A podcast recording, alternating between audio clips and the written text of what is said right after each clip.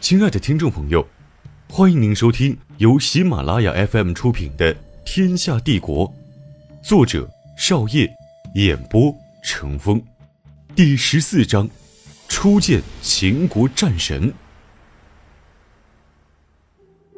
几天后的早晨，我躺在床上，听到管家在与人交谈，貌似提到了我。我从床上起来，打开门。看到庭院中，谭启跟着王管家向我的房间走来，我走了上去，问：“谭统帅到此有何贵干？”谭统帅说：“奉命带你去见一个人。”我说：“何人？”谭统帅说：“赵兵。”我说：“赵兵是何人？听名字好像在哪听过。”这时，曹格走了过来，说：“赵兵是北秦的将军。”被我军俘获，奉旨教你兵法。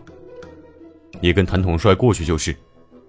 我听着有些云里雾里的，但还是跟着谭启去了。路上我问谭统帅：“赵兵是什么名将吗？为何由他教我兵法？”谭启说：“赵兵是北京名将赵毅之子。”我说：“那这个赵兵一定打了不少胜仗吧？”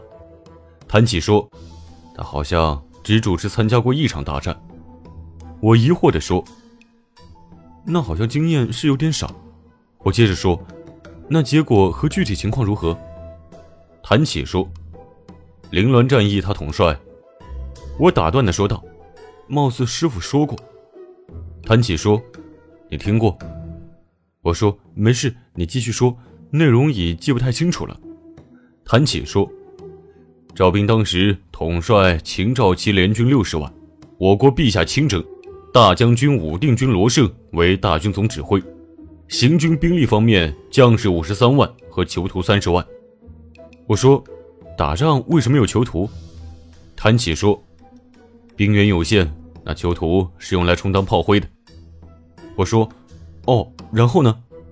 谭启说，最终联军被围兵败，六十万大军。二十万战死，四十万都被俘，赵兵一同被俘，秦国三十万囚徒全部战死，将士五十三万人，十万战死，五万负伤。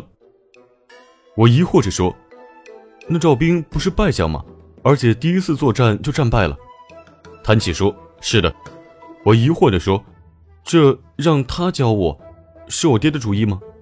谭启说：“不是。”我说。那是谁出的馊主意，让个败将教我？谭启冷冷的严肃说道：“当今陛下的主意。”我愣了一下，面部僵硬的说：“可能我分析简单了，陛下必是一片苦心，只是其中深意，我恐只是暂时还未明白而已。”说着说着，我和谭启就走到了一个城门下面。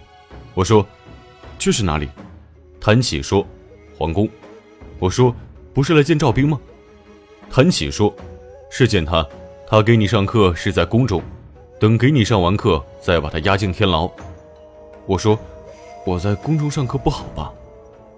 谭启说：“你在宫中上课也是陛下的意思。”我有些丈二和尚摸不着头脑，但还是跟他走了进去。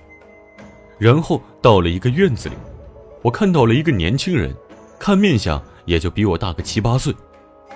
他看到我说：“你就是曹恒。”我说：“正是，你是赵兵。”赵兵说：“对，秦国皇帝叫我教你兵法。”我说：“你个秦国将领，为何会答应陛下教我兵法？”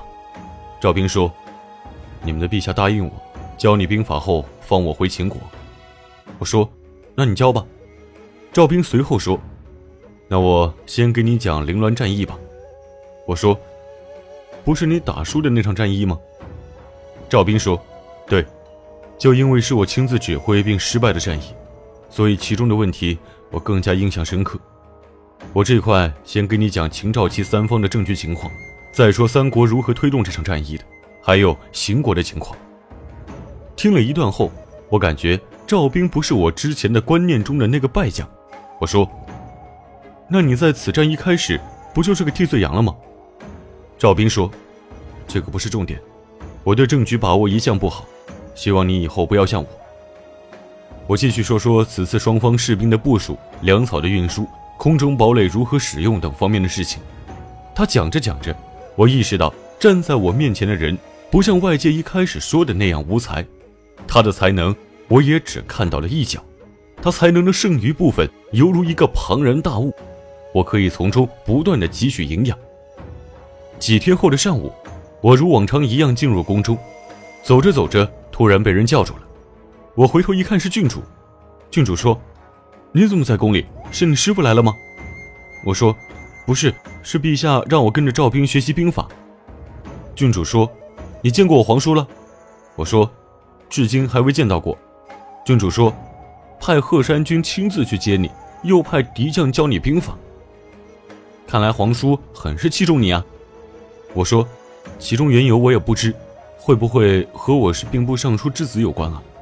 郡主说，皇叔用人才和培养人才不是我能摸得明白的，你还是先去上课吧。与郡主分别后，我就到了赵兵给我上课的房间。赵兵说，今天我给你讲讲你们邢国的将领罗胜。亲爱的听众朋友，您正在收听的是由喜马拉雅 FM 出品的《天下帝国》，作者少业，演播成风。本集播讲完毕，欢迎继续收听。